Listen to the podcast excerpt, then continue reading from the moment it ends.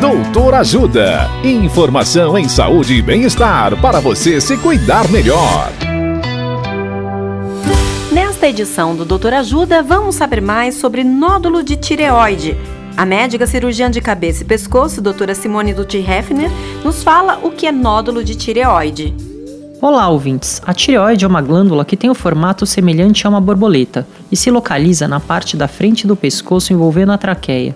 Você consegue identificar melhor a tireoide quando você engole, porque ao engolir ela se movimenta para cima e depois volta à posição normal. A função da tireoide é produzir dois hormônios chamados T3 e T4, que controlam o ritmo do nosso organismo. Se esses hormônios estão aumentados, o seu metabolismo fica acelerado, que é o que chamamos de hipertiroidismo.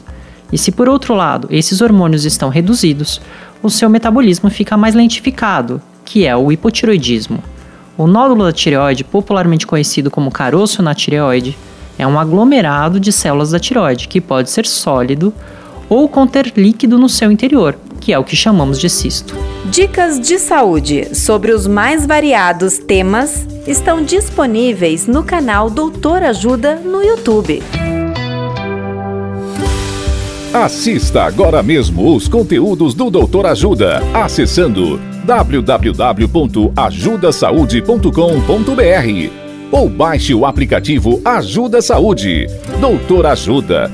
Informações confiáveis em saúde e bem-estar para você se cuidar melhor.